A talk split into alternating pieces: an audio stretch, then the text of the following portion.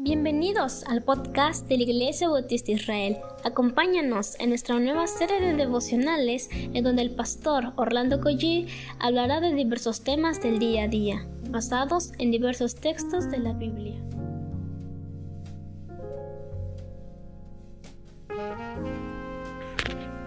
Muy buenos días hermanos, damos gracias al Señor por este fin de semana tan, tan maravilloso, tan lleno de bendiciones que hemos tenido. ¿Qué les parece si damos gracias a Dios pero por este fin de semana, este domingo que fue extraordinario, que fue maravilloso? Vamos a darle gracias a Dios.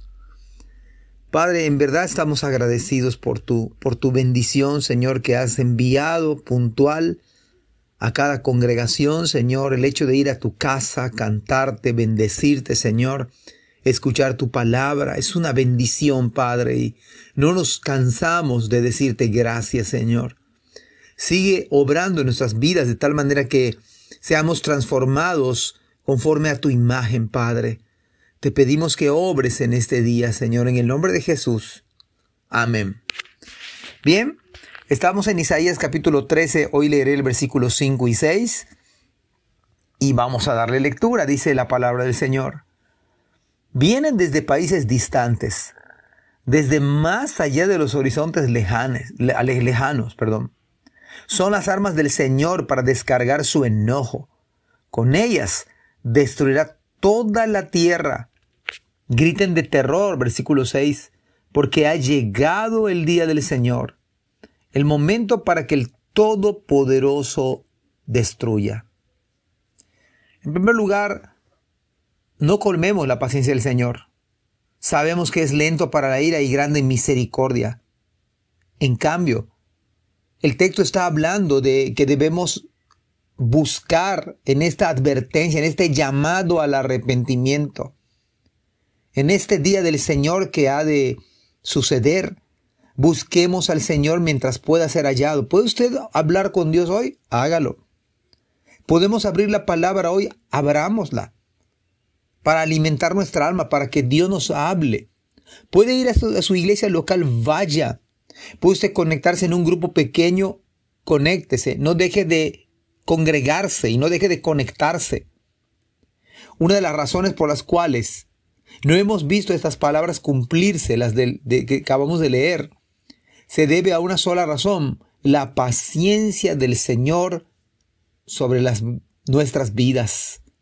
Pero un día, estas palabras que se dijeron siglos atrás, unos cuantos milenios atrás, estas palabras se han de cumplir puntual y cabalmente.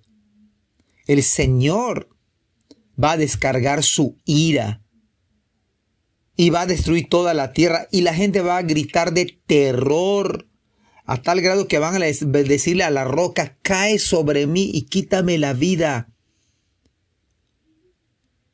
Porque ha llegado el día del Señor.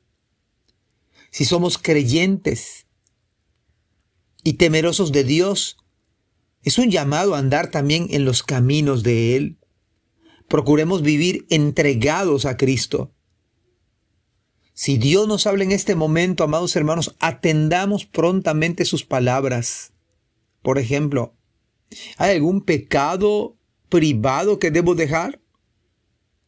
¿Hay algún mal hábito que debo dejar también? ¿Palabras que debo corregir? ¿Es necesario arreglar mi relación con algún hermano o alguna hermana creyente que no hay buena relación? No deje para otra oportunidad. No lo deje para otro momento, porque esto es probar la paciencia de Dios. Es retar a la paciencia de Dios. Justamente lo que predicaba el, día de ayer de Hebreos capítulo 3.